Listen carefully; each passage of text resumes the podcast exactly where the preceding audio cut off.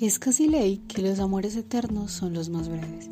Bienvenidísimos a este nuevo capítulo de Amore.mx en donde les damos las mejores reseñas de libros. Mi nombre es María José y el día de hoy traemos la tan anhelada y conocida tragedia de Romeo y Julieta, escrita por William Shakespeare.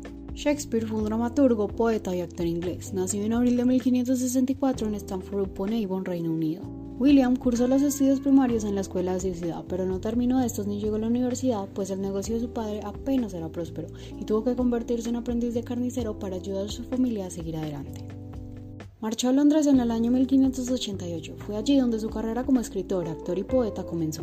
Primero se le conoció como actor de teatro, luego se atrevió a escribir sus propias obras e incluso interpretar él mismo los protagonistas de estas. Finalmente se atrevió a meterse en el mundo de la poesía, donde también triunfó al igual que en el mundo del teatro.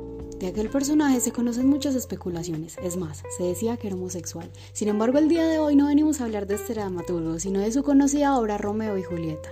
Romeo y Julieta es una obra de amor imposible y adolescente en la que dos amantes deberán superar los obstáculos sociales y familiares para poder manifestar sus verdaderos sentimientos.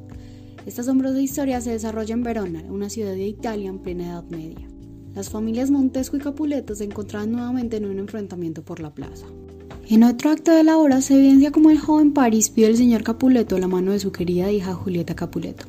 Este acepta, sin embargo, le pide que espere dos años por la pequeña, apenas tenía 13. De todos modos, le invita a la fiesta de máscaras que darán en la casa de los Capuleto. Por otra parte, se encuentra Romeo Montesco alejado de todos, pues se encontraba sufriendo por un amor. Su primo Benvolio le encuentra y para animarlo le pide que vaya en una fiesta. De esta forma, Romeo termina la celebración de los Capuleto y allí conoce a su amada, la vio de lejos fue amor a primera vista. Luego, Julieta se encontraba en la ventana de su habitación debatiendo acerca de este hombre tan guapo con el que había tenido un contacto. Es tan bello, pero es montesco, pero me gusta. Lo que Julieta no sabía era que Romeo estaba allí, en este lugar, escuchándola, por lo que se confiesan su mutuo amor. Al siguiente día, Fray Lorenzo interviene para que estos dos jóvenes se casen y puedan mantener un amor eterno. El entorno de los enamorados sigue estando en guerra.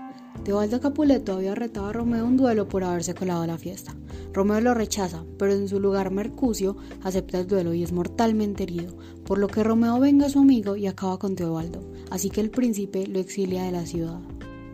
Los amantes pasan una noche juntos para despedirse. Al día siguiente el señor Capuleto malinterpreta los sentimientos de su hija y decide ofrecerla en matrimonio al joven París para que su pena acabe.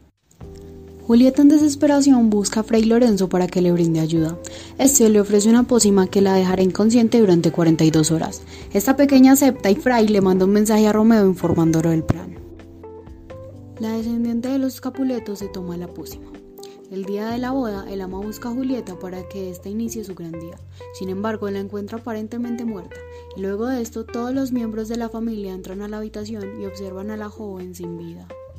Posteriormente tenemos a Romeo, el cual nunca recibe la advertencia del plan, sin embargo recibe la noticia de la muerte de su amada, así que decide volver a Verona, pero antes se compra un veneno. Romeo llega a la tumba de Julieta y allí encuentra a París, quien también lloraba la muerte de la joven. Así que se enfrentan. Romeo lo asesina y camina hacia el cuerpo de su amor. Se toma el veneno. Julieta despierta y se encuentra con el cuerpo de los dos a su lado. Desesperada, toma la daga de Romeo y se la clava.